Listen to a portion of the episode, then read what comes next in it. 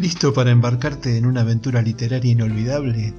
Entre Párrafos es un podcast emocionante que se está transformando en tu portal a un mundo de historias cautivadoras, discusiones profundas y entrevistas inspiradoras con autores talentosos. Sumergite en el reino de la literatura y déjate llevar por la magia de las palabras, descubriendo libros de nuevos autores. No olvides presionar el botón de suscripción, unirte a nuestra comunidad de ratones de biblioteca y desbloquear el verdadero poder de la narración independiente.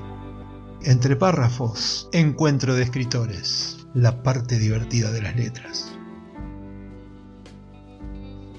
Soy Marcel Urbano, periodista, escritor y por la gracia de las nuevas tecnologías, podcaster.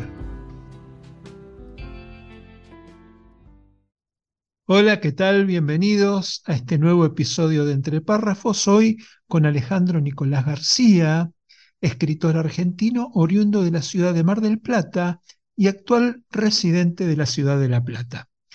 Alejandro estudió guitarra y piano en el Conservatorio de Música Gilardo Gilardi de la ciudad de La Plata, donde integró diversos grupos musicales y realizó múltiples trabajos relacionados con lo artístico y medios digitales, entre ellos edición, diseño, efectos especiales, dibujo creativo, pintura, blogs, redes y poesía. Actualmente se desempeña como profesor adjunto y docente en la Cátedra de Diplomatura en Literatura Infantil y Juvenil y en dos de sus seminarios de la Sociedad Argentina de Escritores, SADE, en alianza con la Universidad Nacional de Villa María, Córdoba. Es autor de las siguientes obras. El último tren, de 2015, que son relatos, El fabricante de espejos, de 2020, Principios de jardinería, de 2023, participó con dos cuentos en la antología de metonimias, anáforas y otras yerbas. En 2015, que, eh, eh, sale del taller literario Sabias Palabras, y dos ensayos en el compendio titulado Entre la magia y el asombro, aportes a la nueva literatura fantástica argentina, compilado por la doctora María Paz Pérez Calvo, que ha sido entrevistada en este programa, y auspiciado por el Departamento de Literatura Infantil y Juvenil del Instituto Literario y Cultural Hispánico de California. Además, Alejandro realiza ensayos y análisis críticos sobre literatura, obras de diversos autores o el arte en general, los cuales presenta en su blog Nico García 79 y publicaciones especializadas a nivel nacional e internacional. Hechas las presentaciones del caso, le doy la bienvenida a Alejandro Nicolás García. Buenas noches. Buenas noches, Marcelo. Un gusto estar con vos en el programa. Bueno, por mi, por mi parte también. Estoy muy motivado por conocer tu vida, tu pensamiento y tu obra, así que si estás listo, arrancamos. Estoy listo. Bueno, resulta que en todos mis programas siempre arranco con una pregunta informal como para romper el hielo.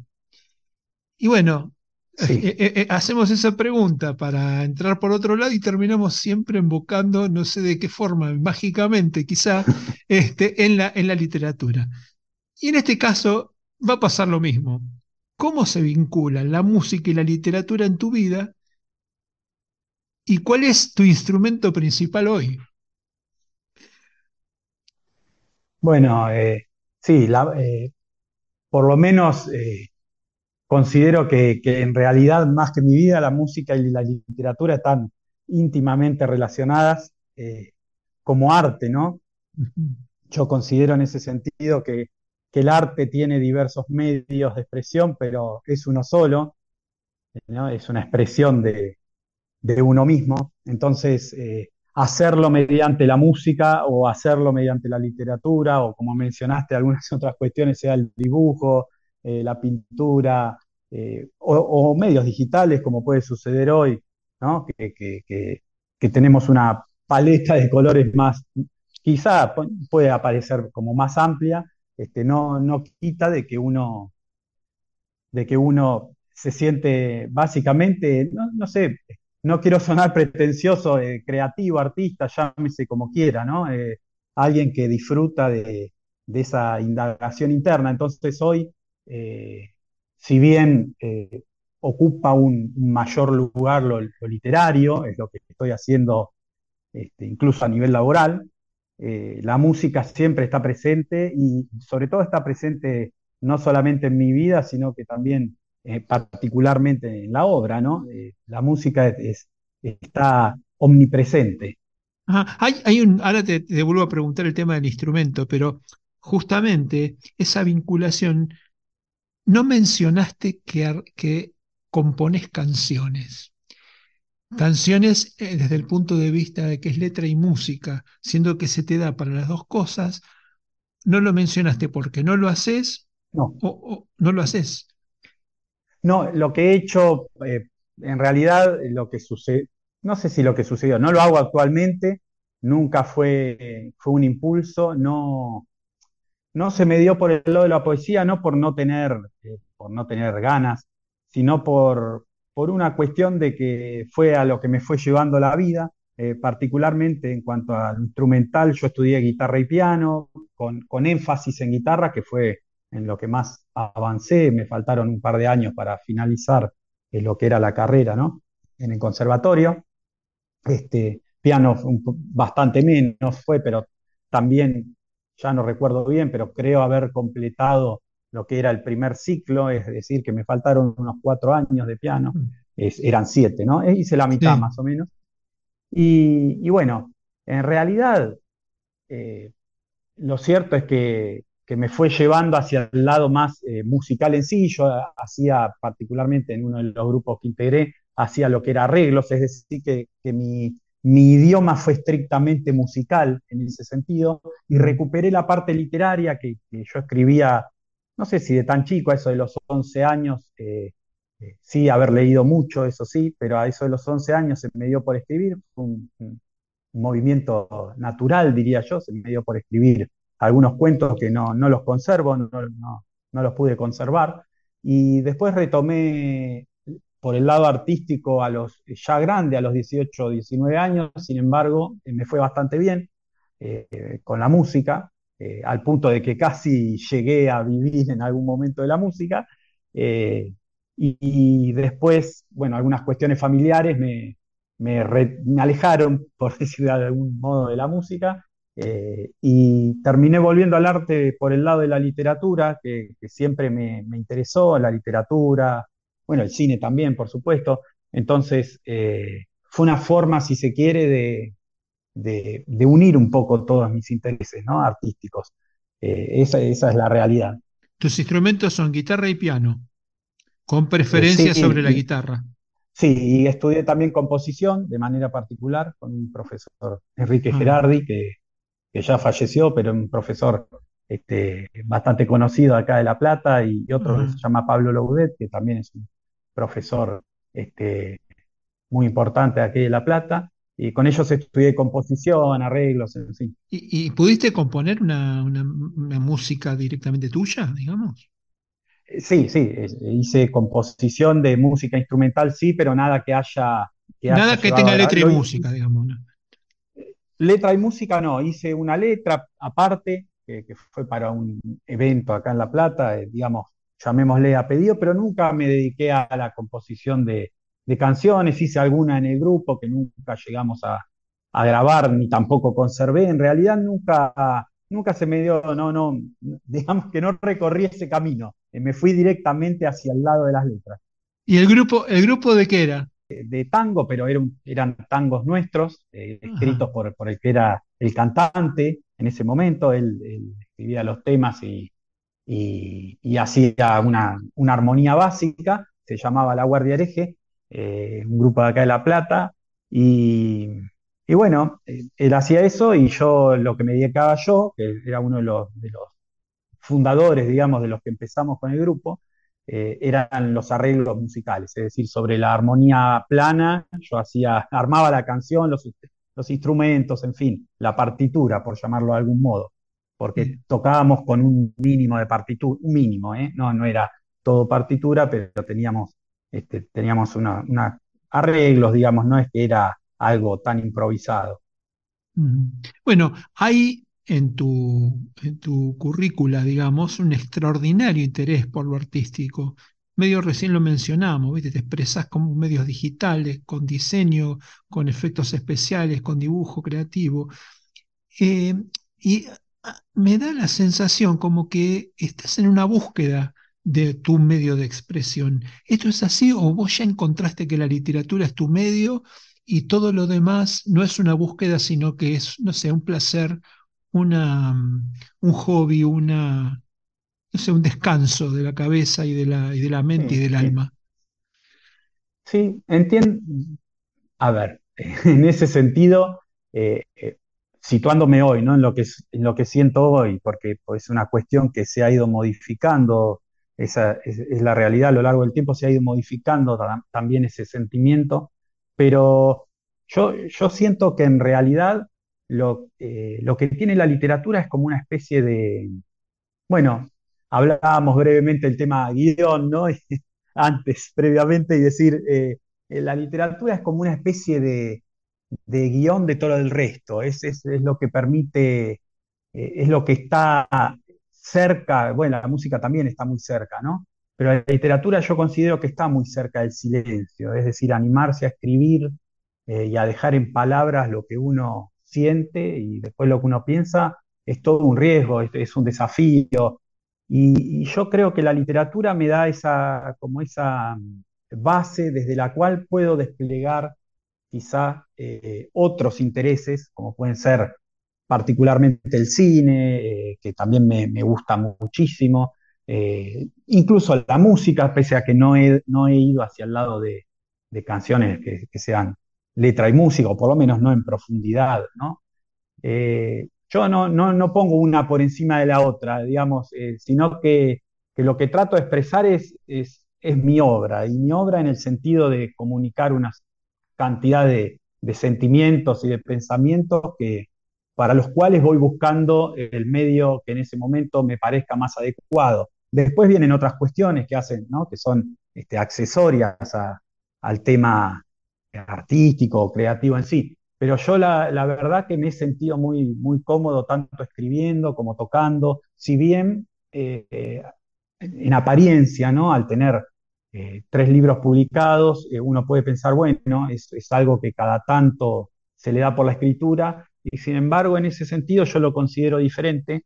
Eh, lo hablaba con algunos amigos en el último tiempo, uno que, que está siempre en contacto con, con gente de, del medio artístico, por llamarlo de alguna manera, de que, de que termino dándome cuenta de que no creo tanto en la cuestión prolífica, si bien no creo que, que el que sea prolífico deje de ser valioso, ¿eh? lo que estoy diciendo es que, es que quizás eh, lo que son los, los grandes libros, ¿no? En permanencia de la humanidad y demás son, a veces son un solo libro, ¿no? Este, la Biblia es una sola, eh, en fin, podemos decir, los Upanishads son un grupo solo. Creo que hoy se le da una preponderancia muy grande a, a la cantidad y quizás, no, no que no se le dé, ¿no? Pero se ha este, quitado un poco de, interés o de cuidado en lo que es la, calidad. En ese sentido, yo trato de cuidar en, los libros que, por lo menos tenga, no sé si decir la necesidad, ¿no? Pero que surja, que brote una especie de necesidad de escribir y de, poner en palabras eh, ese sentimiento, ¿no? Yo creo que eso es, es, lo artístico, más allá de que después lo artístico eh, connota eh, diversas cuestiones que, que, son accesorias y no por eso menos importantes, ¿no? Por supuesto, ya las conocemos. Eh, así que bueno, básicamente es eso. ¿Y por qué te especializaste en literatura infantil? Bueno, dentro de esa, de esa búsqueda, cuando yo retomo lo literario, noté que, por un lado, siempre creí que, que, había algo en lo infantil, ¿no? Cierta, no sé si llamar verdad, porque a veces también es una palabra un poco manoseada, ¿no? Pero había como cierta cosa esencial en infantil, ¿no? De esa, que uno siempre termina dándose cuenta de que, de que siempre lo que uno buscaba hacer o buscaba sentir o buscaba decir estaba presente en lo infantil. Y, y, como siempre admiré la sencillez de la escritura infantil, ¿no? Cierta sencillez, y no sencillez por decir, tampoco por restarle valor, no vuelvo a lo mismo, sino... No, no, la complejidad, la complejidad está en otro lado, no en las palabras, digamos. Exactamente, exactamente, ¿no? Esos, esos esas preguntas de un chico, los silencios de un chico, las miradas de un chico, digo, bueno, es un mundo eh, como lo que me salía tal vez era, no sé si para adultos llamarlo, ¿no? Porque ese también es un límite a veces que es difuso, aunque hay cuestiones en las que es bien claro. Eh, entonces me interesaba, me parecía algo en lo que necesitaba, eh, eh, no sé si, si, si, la palabra es conocer más, pero sí por lo menos empaparme, ¿no? Creo que es la palabra que mejor lo define, sentirlo, decir, bien qué es, a ver quiénes son los autores de literatura infantil. Bueno, por supuesto que, que siempre hay autores canónicos en cierto modo y que uno no puede, no llega a ver todo. Pero bueno, ¿quiénes son los autores? ¿Cómo, cómo hablan? Cómo, qué, es lo que expresan?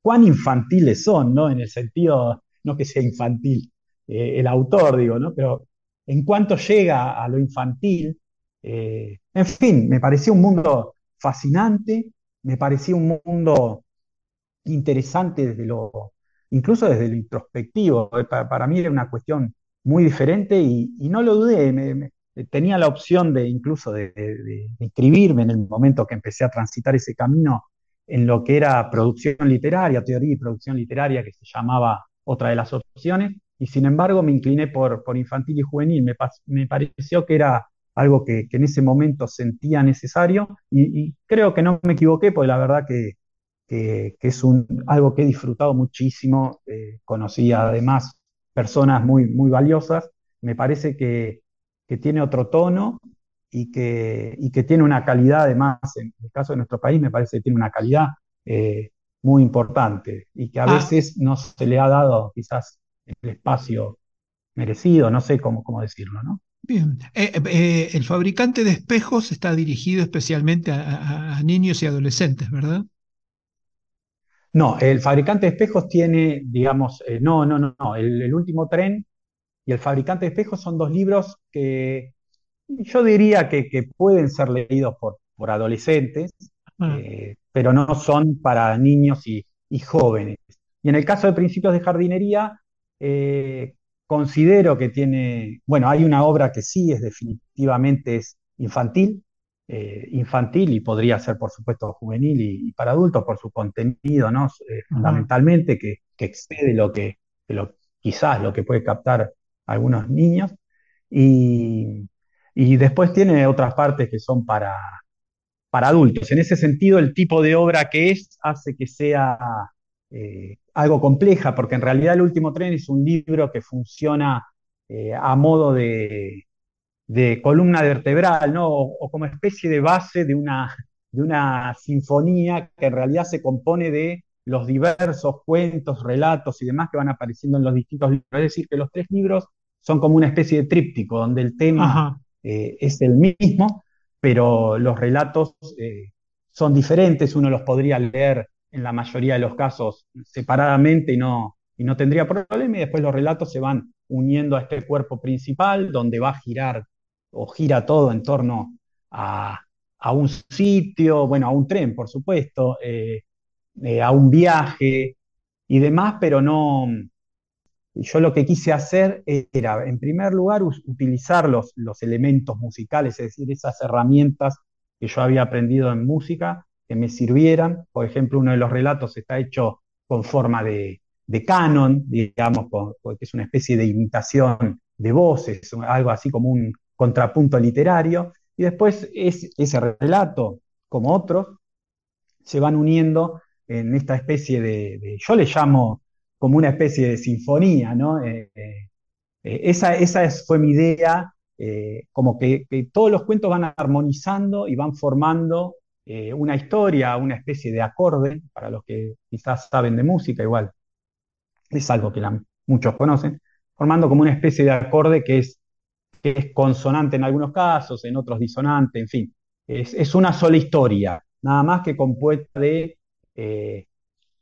no quiero decir infinidad de relatos porque no hay infinidad, ¿no? Pero, pero de muchos relatos, se podría decir. Incluso la obra de teatro eh, misma, que, está en este último libro, Principio de Jardinería, va también a entroncar de, de alguna manera con, con el último tren. Así que en realidad es todo una, una misma obra se trataría de una misma obra, ¿no? Se trataría todo de, una misma obra. En términos de músico, es una obra coral, ¿no? Sí, sí, sí, exacto. Bueno, tiene, tiene, tiene un poco, sí, sí, de, algo coral, sinfónico, en el sentido de que todo va, va aportando a esta columna vertebral, donde podemos ir este, hacia una historia y esa historia se retrotrae, se retrotrae hasta, hasta el último tren y surge hacia otra.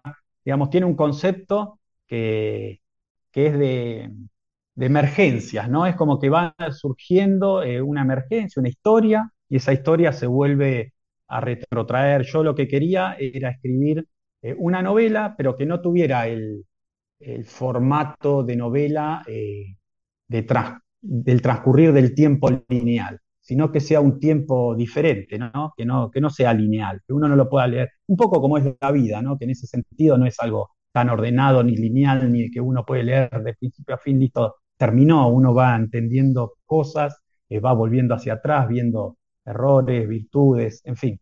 Eh, esa era la idea, La, idea- la sí, semilla, digamos. esa era la semilla exacta de, de- de- de la intención, ¿no? Bien, bueno, vamos a hacer la primera pausa y a la vuelta vamos a hablar de algunas cositas más de tu historia y de los libros que leíste y todo eso, y después nos vamos a meter en, en tu último libro, Principios de Jardinería, para que nos cuentes el meollo del asunto. ¿Te parece? A la vuelta Sí, seguimos. Marcelo, claro.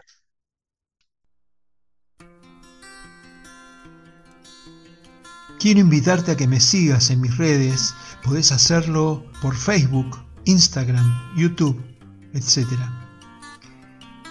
Con tu apoyo puedo seguir creciendo para entregar mejores programas cada vez más atractivos. También podés suscribirte desde mi sitio web al newsletter en el que cada miércoles comparto mis notas periodísticas, siempre sobre temas de la literatura y su relación con la realidad nacional e internacional. Dale, dame tu like, déjame tu comentario en YouTube o en las notas del podcast en mi web. Entre párrafos la parte divertida de las letras.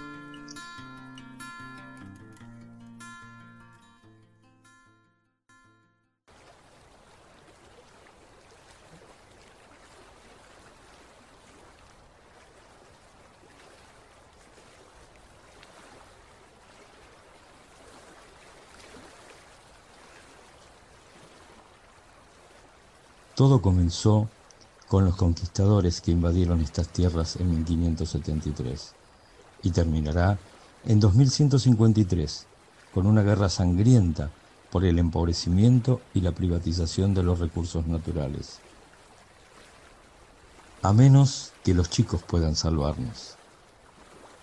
A menos que recuerden que el agua es el mensaje.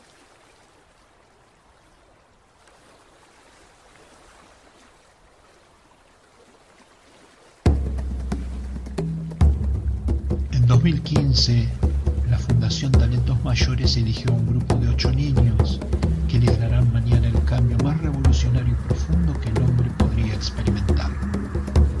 Los ha elegido por su inteligencia y genialidad, por sus capacidades creativas, para formarlos con generosidad, solidaridad, ética, conciencia social y conciencia ecológica.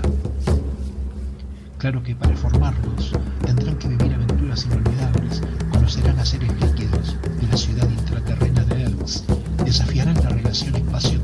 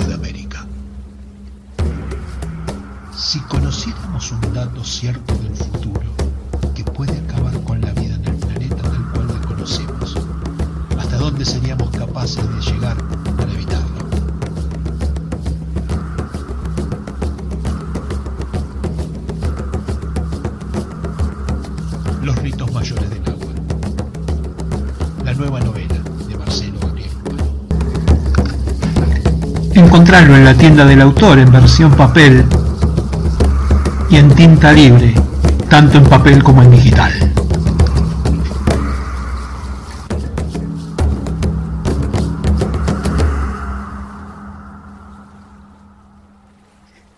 Estamos de regreso con nuestro invitado Alejandro Nicolás García, repasando su historia, su obra y su pensamiento.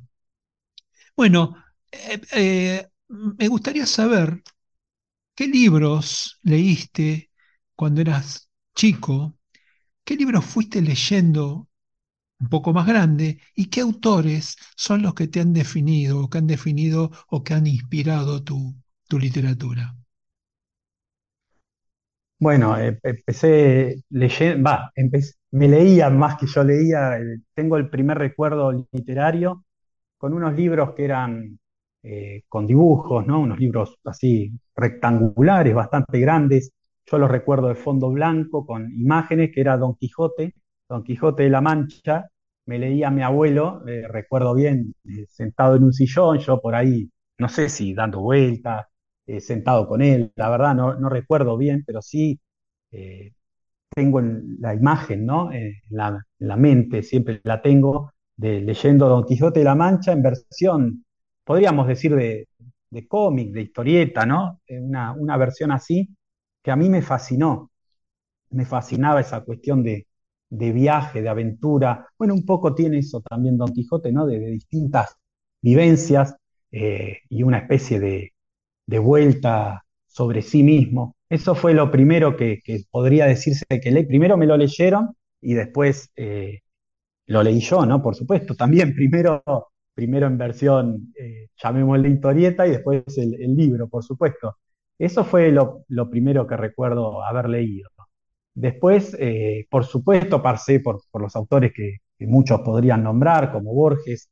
Eh, Dostoyevsky también me, gustó mucho su, literatura, su, exploración del ser, Borges en, su, abordaje simbólico, Cortázar. Eh, la verdad que, en ese sentido eh, soy bastante clásico, se podría decir, en el, en el gusto, ¿no? En el gusto de los autores que a mí siempre me han, me han atraído, desde lo estrictamente literario, eh, ficción, ¿no? Por llamarlo de algún modo porque después he tenido muchas lecturas que son de otra índole, quizás más, más espiritual. La verdad que, he leído muchísimo, muchísimo. ¿Cuál consideras que ha sido tu influencia literaria?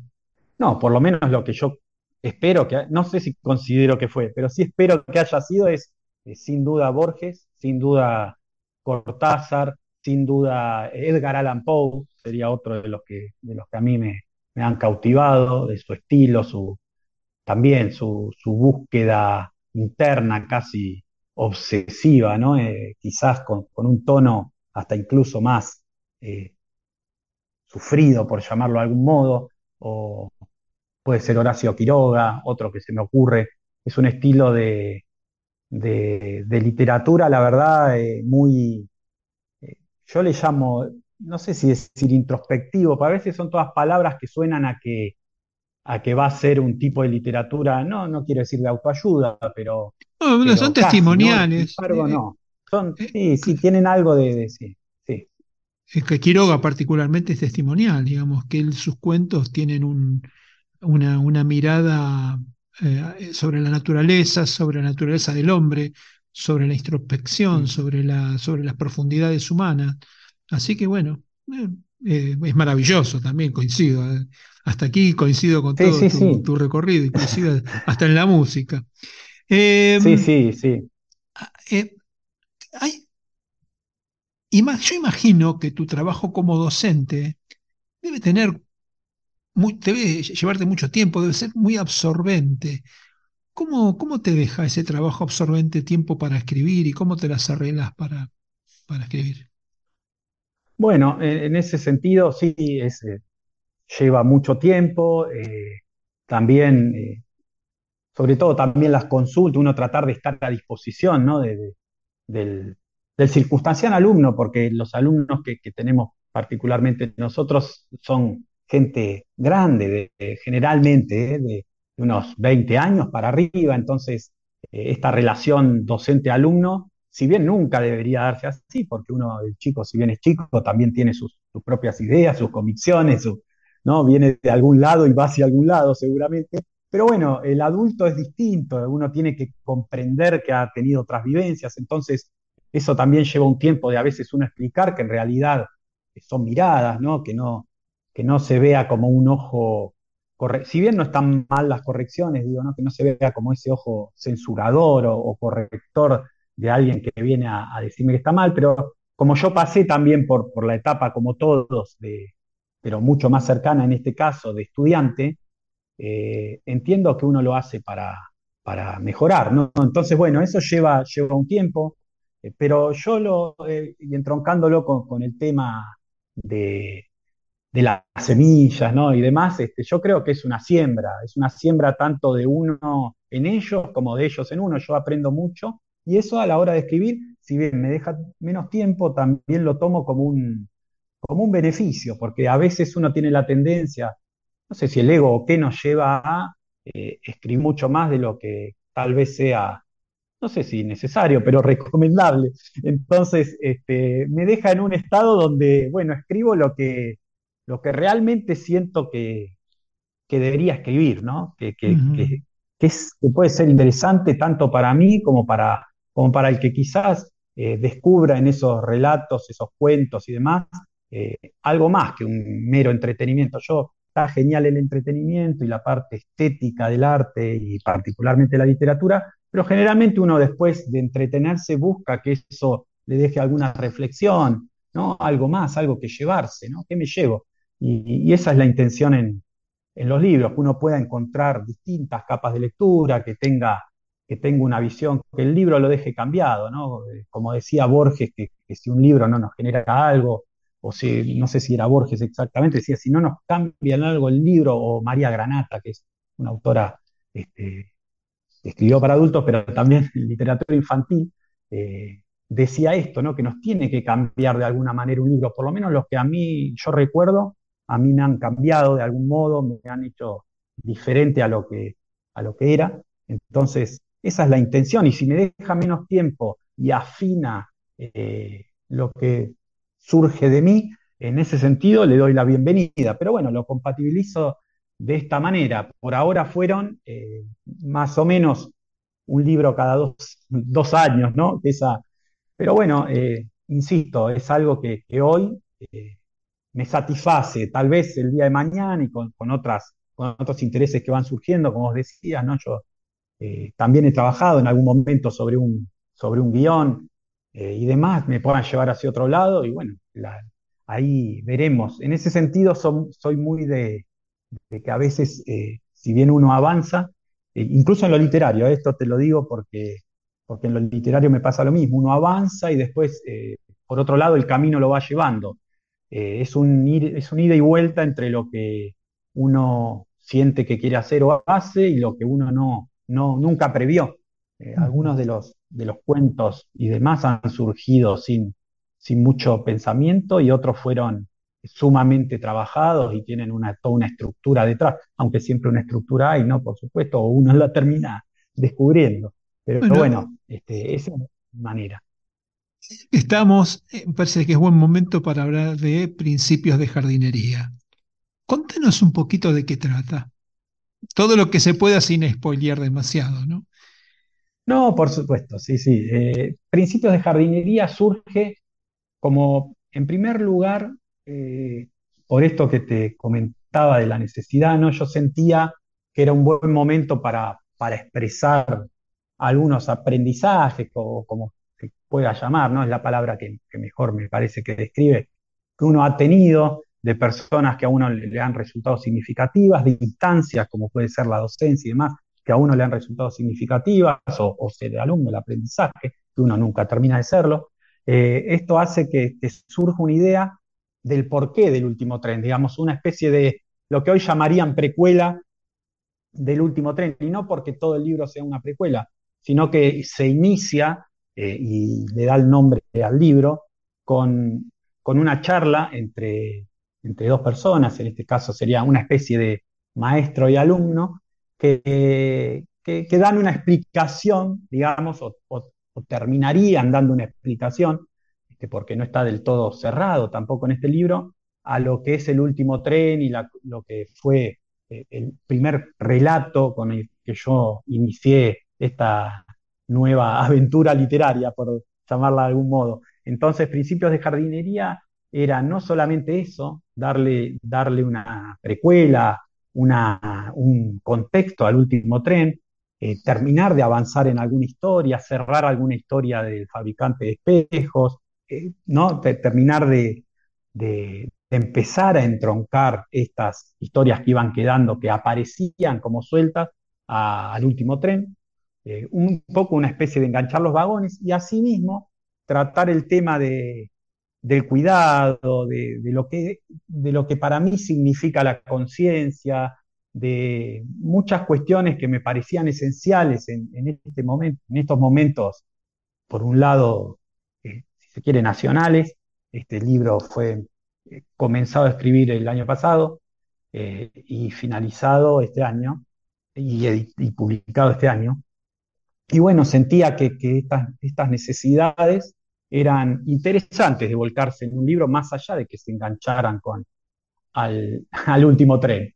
Eh, y así surge ¿no? esta cuestión de, la semilla, el árbol, qué es el cuidado, qué es la conciencia. Todo esto se va dando en formato de, relato y de charla que podría llamarse entre maestro y discípulo, donde tiene algunos, eh, algunos eh, elementos puntuales de, lo que es, entre comillas, la jardinería, porque no es un libro de, no es un libro de cultivo de... Muy a pesar del título muy a pesar del título, que de hecho una de mis hijas me lo preguntó, me dice, yo pensé que era un... No, eh, eh, no, no, no es, imagínate, claro. Este, pero bueno, eh, en realidad es interesante eso también porque permite ese juego de decir, pará, ¿cómo? Principio de ah, que no solamente se aplica al jardín, digamos, a la planta, y, claro, no, obviamente uno después enseguida encuentra las analogías y va entendiendo, ¿no? Todo yo siempre me gustó mucho una, muchas frases de, pero yo recuerdo particularmente esta, ya no recuerdo ahora si es de Gibran o de Rumi, que decía que la raíz es una flor que desdeña la fama, ¿no? Eh, siempre fue una, frase que me, que me, gustó mucho, en el sentido de esa cosa introspectiva profunda y que me parecía a mí, ¿no? Estos son pareceres, por supuesto, no es una, no es una, una sentencia, eh, me parecía que hoy estaba un poco manoseada o, quizás de tanto trabajarse una palabra o un concepto termina apareciendo como si fuese parecido a algunas cosas que no lo es, de la conciencia y de lo que es el autoconocimiento. Eh, todas esas cuestiones me, no sé si me preocupaban, pero me parecían interesantes para volcar en un libro. Y de hecho el libro inicia así, ¿no? Diciendo este maestro y empieza diciendo que sobreestiman el valor de la conciencia, lo cual puede parecer una locura a primera vista, pero bueno, después el relato, eh, por supuesto que lo explica y, bueno, hace que algunos se, alivien del susto que se habían llevado. bueno, este, hagamos una cosa, hagamos el corte y después seguimos este, con el tramo final. Dale, dale, Marcelo. Dale, muchas gracias. No olvides suscribirte gratuitamente a mi canal de ebooks Basta con solo apretar el botoncito de suscribirse en el player de este podcast. Vas a recibir información, novedades y sorteo de libros. A la derecha de la nota encontrarás también un pequeño formulario para suscribirte a mi newsletter semanal. Allí encontrarás notas periodísticas sobre literatura, arte y cultura en general. Allí te espero. Frases graciosas de gente aparentemente seria un aporte de entre párrafos para la batalla contra la polución periodística y el lawfare. Hoy, Agatha Christie. Sin duda, una de las mayores influencias que tuvo en su vida fue su trabajo como enfermera. Aprendió todos los secretos de la toxicología y acopió información sobre los venenos. Estuvo en constante contacto con sus síntomas y sus consecuencias. En fin, Agatha Christie acabó por ser una experta en el mundo de los venenos y, por supuesto, estos conocimientos los aplicó muchísimas veces en sus novelas y en numerosos asesinatos. La frase de hoy es un gran alivio no verse obligado a mostrar habilidades que uno no posee.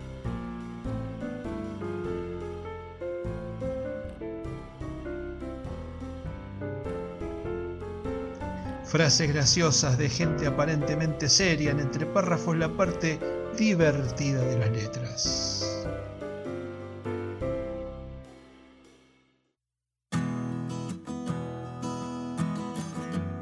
No olvides presionar el botón de suscripción, unirte a nuestra comunidad de ratones de biblioteca y desbloquear el verdadero poder de la narración independiente.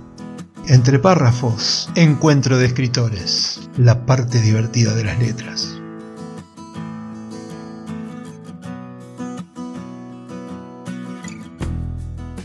Estamos de regreso con nuestro invitado Alejandro Nicolás García, con quien empezamos a recorrer el tramo final del episodio de hoy.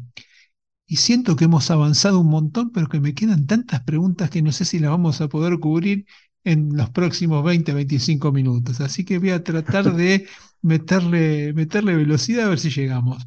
Eh, entonces, el maestro y el alumno, o el maestro y el, y el el discípulo se encuentran en ese camino que no es sobre, que no habla de jardinería, sino que habla de la vida, ¿verdad?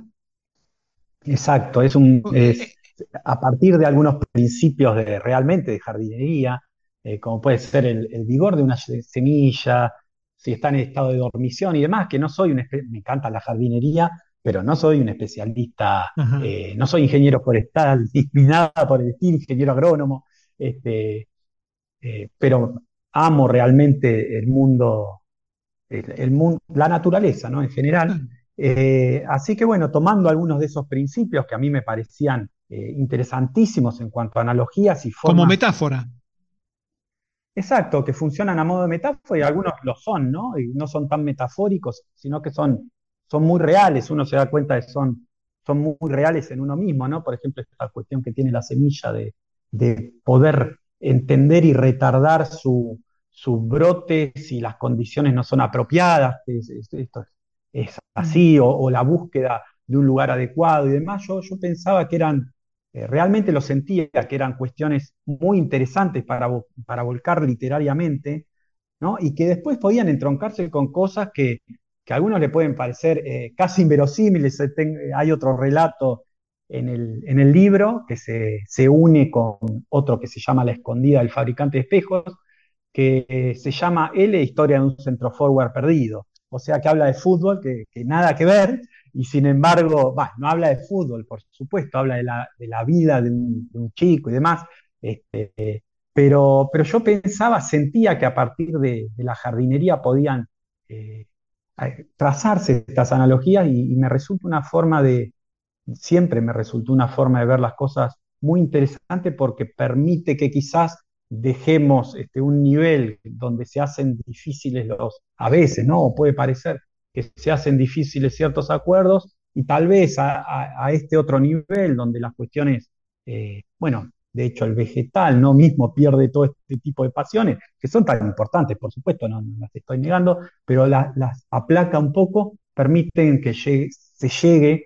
a, acordar en ciertas cosas básicas y, bueno, logremos, era una especie de, necesidad vital, ¿no? por, los momentos, por, por muchas cuestiones. Entonces, eh, desde ahí surge Principios de Jardinería, más allá de lo que literariamente, eh, sin, eh, sin, embargo, signifique, ¿no? va a terminar uniendo, va a funcionar como precuela, va a terminar uniéndose al último tren, de hecho, está claramente explicitado en dos de sus en un par de, estos relatos. Eh, sin embargo, eh, tiene vida propia, porque uno puede leer cada uno de esos relatos y, tomarlos como, como, algo aparte, ¿no? Como un libro aparte que lo es, pero no deja de tener este espíritu de hoy tríptico. Hablemos de tu experiencia editorial. ¿Qué es Abarcar Ediciones? Abarcar Ediciones es un proyecto autogestionado, por llamarlo de algún modo, de, un amigo, realmente es un amigo, eh, que tiene una editorial pequeña, con las dificultades que, que tiene toda editorial pequeña y, y, las no dificultades, por llamarlo de algún modo. Eh, la verdad que, que, mi experiencia en ese sentido eh, ha sido positiva, pero que sea positiva no implica de que una tiene quizás este, otras, otras expectativas, a veces las expectativas son difíciles, ¿no? Porque uno puede esperar más de lo que, de lo que le toca, pero eh, siempre yo lo que, lo, que hoy me ha, por un lado he tenido una muy buena experiencia en cuanto a todo lo que es el trabajo hasta que el libro está publicado eh, y las exigencias que eso me ha implicado y la, la, verdad que en ese sentido he trabajado muy bien, muy bien. No ha habido prácticamente un sí ni un no, pese a que, bueno, siempre hay, ¿no? Siempre uno trabaja surgen dificultades y demás, pero que las he ido salvando, siempre gente con, que conmigo se ha portado con muy buena voluntad y demás, pero yo creo que a mí como, como escritor eh, me hace falta dar ¿no? el paso que quizás en la música, y esto perdóname, pero quizás es una dirección de lo que venía hablando, pero en la música tiene esa facilidad que, bueno, yo a mí me daban en aquel momento, cuando yo empecé a tocar, ¿no? nosotros dábamos el CD, eh, y el CD, eh, muchos amigos lo ponían en el auto y, ah, mira, no, eh, no, está tan mal lo que hace Nico. Nico porque muchos me llaman Nico, ¿no? Alejandro. Alejandro eran algunos, en la escuela me quedó más Alejandro. Este, en casa me decían Nicolás. y mira, Nico no está tan mal, supongo, ¿no? Que, eso pensarían algunos. Uno lo pone y no sabe, no. la expectativa es, bueno, a ver qué, qué hizo este, sobre todo los que no conocían que en ese momento tocaba. Imagínate un, un chico de ya 19 años que no tocó nunca, vos decís, eh, bueno, podrías tener tus dudas si sería lícito. Y ahí es más fácil, cuando uno escucha, el boca en boca es diferente, el CD se pasa. El libro tiene ese carácter más introspectivo, ¿no? Más, más realmente arduo, trabajoso, decir, pero che, mirate, este, léete este libro que, que mirá que tiene, tiene algo diferente, tiene una historia diferente, te va a dejar algo, eh, no sé, algo. Vamos, vamos, a tratar de desmenuzar un poquito la experiencia. A ver, sí. ¿la corrección cómo la hiciste? La corrección no, eh, la hice en, en, el primer, el caso del primer libro eh, fue con una correctora que Ajá. participó dentro de lo que era la, el costo, digamos, eh, ¿no? de, de, publicación independiente, por supuesto. en el caso del segundo libro ya la hice yo la corrección, es decir, yo me tomé el tiempo y, todo el trabajo de, corregir. La verdad que en ese sentido, habiendo estudiado en el Nacional de La Plata, que no, no, no por nada, pero es un colegio que tiene, más allá de mi afecto hacia el colegio, eh, es un colegio que tiene una muy buena formación en cuanto a literatura y, y, la verdad que me sentía capacitado como para por lo menos dejar el libro en un estado, si no óptimo, casi óptimo. Y en este último eh, repetí la experiencia con muchos mejores resultados, porque ya sabía de qué prevenirme. Y bueno, eh, lo hice yo, ¿no? Lo hice yo porque me parecía un costo que, que, que no, que, no era imprescindible, por lo menos en, en, lo que a mí refería. En el caso del primer libro, la verdad que no, no tuve muchas correcciones.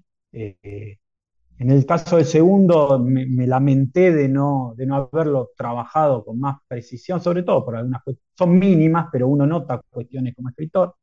Y, creo que en este tercer libro ya está más en un estado óptimo eh, en varios de los, de los sentidos. Pero en, lo puntual corrector yo no tuve, no tengo gran experiencia porque sí sé de, de muchos autores que, que, se les cobra incluso por leer la obra, lo cual me, a mí no me parece.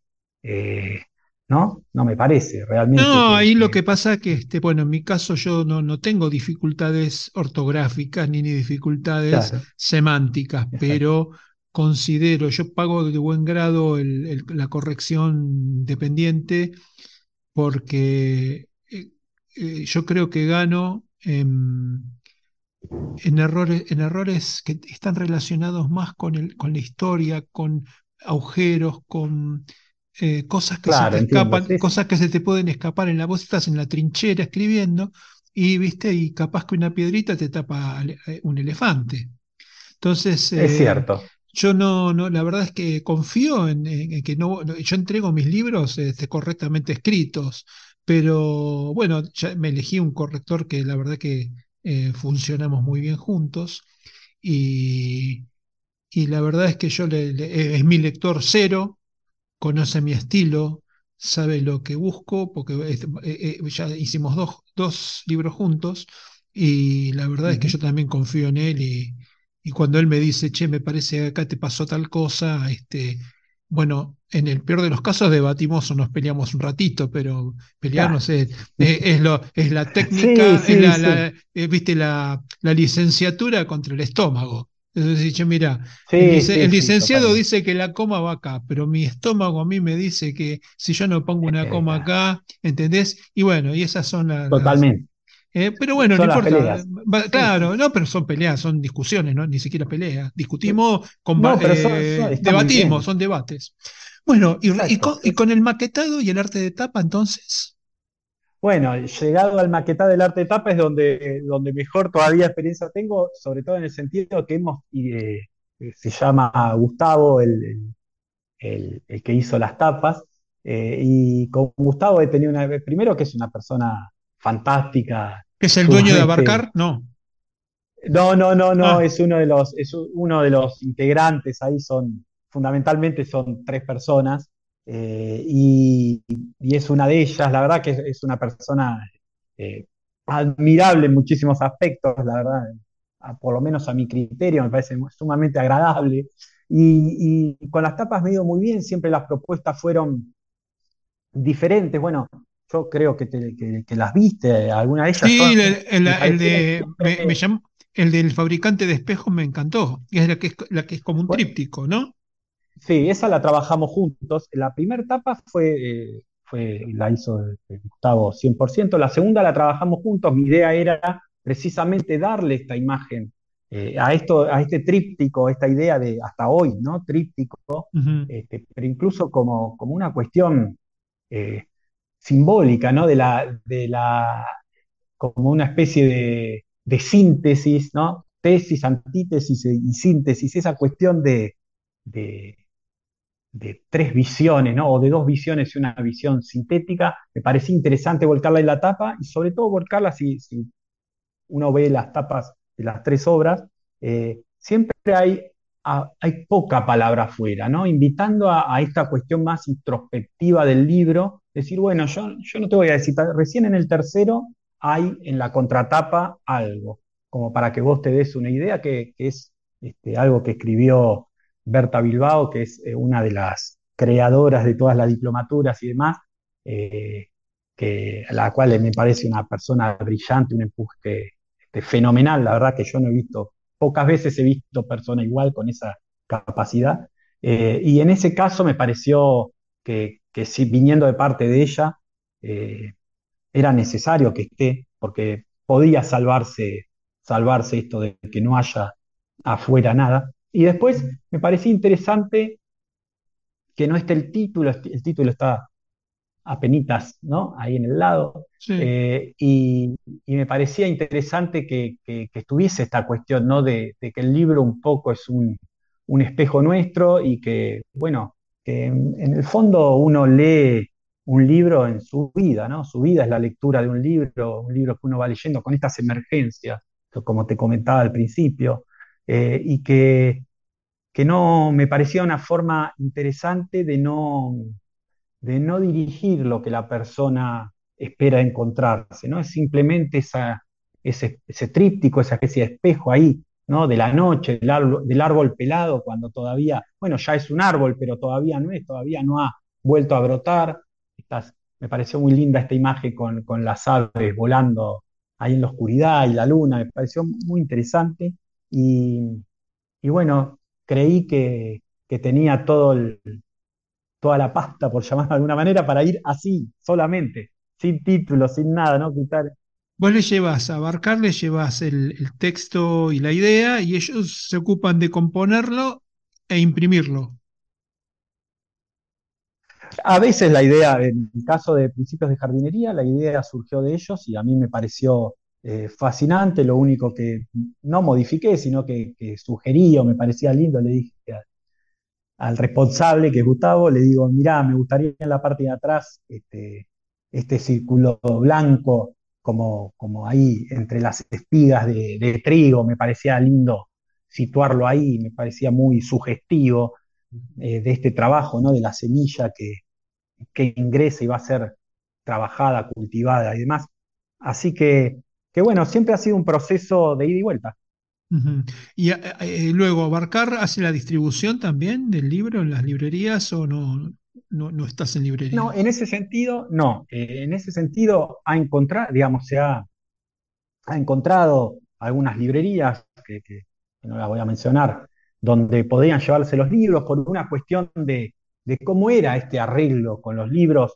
me pareció que no era imprescindible, tal vez me equivoque, no lo sé, es algo que no he conversado tanto con, con en este caso sí, no lo he conversado con otros colegas, eh, lo he trabajado más de manera personal, sea vía digital, las que conocemos, ¿no? La llegada que conocemos, redes sociales eh, y demás.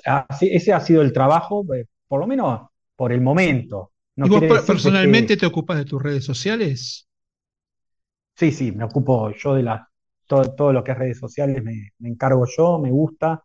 Es más, todavía no he avanzado en otras cuestiones, no, no, todo el tema video y, estar presente eh, físicamente, por llamarlo de algún modo, que, algo que exceda la voz, eh, si bien puede parecer que, uno es suelto al hablar, todo me cuesta, me cuesta un poco más, siempre me ha costado un poco más, e incluso cuando estuve dedicado a la música, ¿no? También por eso quizá la parte de arreglo, que era una parte más tras bambalinas, por llamarlo de algún modo.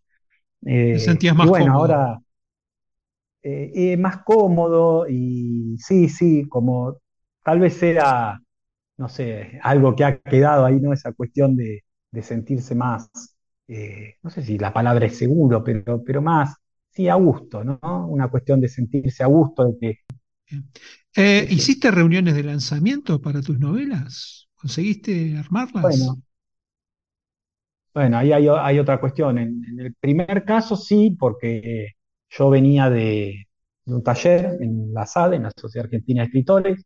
Eh, habíamos confluido varios eh, autores de estas características, independientes y demás. Entonces el mismo taller eh, organizó presentación y yo venía con mi libro, eh, teníamos la antología por un lado del taller, como se suele hacer, y yo venía con mi, con mi librito ya listo, donde recopilé esto, esta idea y, varios relatos, y salí con, el último tren, entonces esa presentación se hizo en la Sociedad Argentina de Escritores.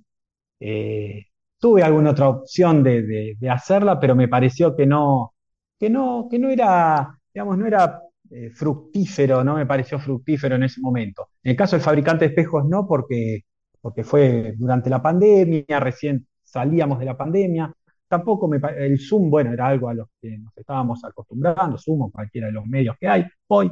Eh, y ahora, a principio de jardinería, sí lo, presento en, la Sociedad Argentina de Escritores, que va a haber una, especie, yo le digo una especie porque así creo que es, ¿no? no tengo tan claro eso, un simposio de literatura donde, bueno, hay distintos espacios para presentación de libros y me resultó interesante presentarlo ante, ante otro tipo de público, porque ya son todos escritores o interesados en la literatura, incluso desde el aspecto formal. Esto es el, el, 8 de noviembre, la semana que viene, la semana que viene el día miércoles, en Capital, es en la Sociedad Argentina de Escritores Uruguay 1371, que es, eh, obviamente es este, para cualquiera, no más allá de ser un simposio y demás, está abierto a, todo público, pero sí hay... sí, concurren, concurre mucho, mucho, mucho escritor. Sí, sí, Exactamente, van a ir escritores, lo cual me resulta otra faceta que, excede quizás, eh, porque lo que puede pasar en algunas presentaciones cuando uno difunde y demás es que, es que terminan yendo los amigos, los familiares, algún otro que escuchó por algún lado, pero, pero se circunscribe a eso. Me parecía que, abrirlo en ese sentido y que otros escritores pudieran saber lo que uno hace, eh, es lindo, incluso la devolución, bueno, es esta misma que estamos teniendo nosotros, ¿no? Donde uno se comprende, eh, comprende también algunas búsquedas, eh, le da, bueno, es como, como, no sé, como supongo que como dos especialistas en antigüedades pueden, pueden asombrarse o decir, este hueso, mira este hueso, che, uno al otro, no, che, este hueso, qué lindo, miralo. Te... Bueno, lo mismo pasa un poco con los libros, ¿no? Decir, che, este libro, mirá qué interesante por esto y aquello, que por ahí el que pasa así dice, ah, es un hueso, y lo tira, ¿no? Lo tira para atrás. Este, listo, no, no es un hueso. Bueno, ahí está la calidad, ¿no? Eh, la, valoración. Yo creo que esa valoración de, ciertas cuestiones está en, la profundidad que uno puede darle a, lo que tiene entre manos, ¿no? El valor que tiene, no digo solo de, mi obra, no estoy hablando de esto por mi obra, de cantidad de obras que hay con, con un valor a mi criterio enorme, enorme y que son sumamente necesarias y que, bueno, a veces parecen que quedan detrás de, otras. No sé, tampoco me gusta a mí, ¿no? A veces juzgar en ese sentido. Parece, por lo menos, que, hay espacio para todo, ¿no? Em, entonces, tus libros se consiguen en tus redes sociales, que ahora vamos a dar las direcciones. Eh, ¿Y em, eh, ¿qué, haces? Este, lo, ¿Replicas lo de tus redes sociales a través de Mercado Pago, Mercado Libre? Exacto, yo, yo lo que hago es sí, sí, tenerlos en, Mercado Libre y, venderlos por ahí. El contacto puede ser por esa vía, por supuesto, por privado, de manera privada, por, por las redes sociales, después Mercado ¿Quieres decir tu, tu Facebook? sí, por mi Facebook, eh, Alejandro Nicolás García, por o Nico García, tengo uno particularmente de... Alejandro Nico García 79. Este, exacto. Y después, y después hay uno que es Nico García, simplemente, eh, que es de este, que es simplemente escritor. Eh, y Ese es el de Instagram. Instagram es arroba Nico-García 79. Perfecto. Ese es el de Instagram. Eh, así que básicamente en esos dos, por supuesto, son los más, los que la mayoría accede, ¿no? Bien, bien. Bueno, eh, querido Nico, ha sido un verdadero placer conocerte. Hemos charlado, le hemos sacado chispas al programa. Yo la pasé muy bien, espero que vos también.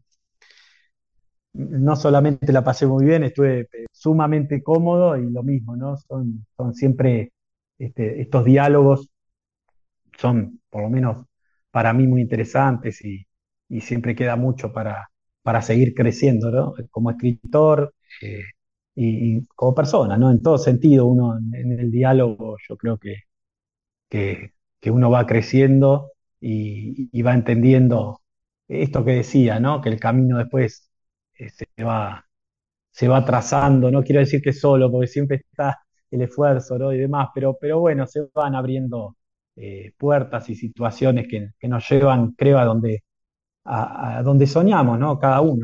a donde tenemos que llegar. Sueño, ¿no? exactamente, ese sueño cada uno en algún lado está y, y hacia allá vamos. Nico, un abrazo muy grande, gracias por la charla. Igualmente, Marcelo, un gusto, muchísimas gracias.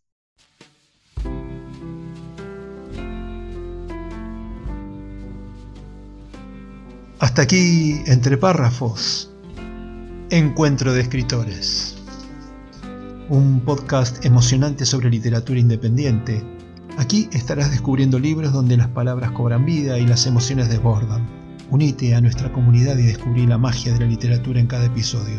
Suscríbete ahora y comienza tu viaje literario. Soy Marcelo Urbano, periodista, escritor y por la gracia de las nuevas tecnologías, podcaster. espero en el próximo programa.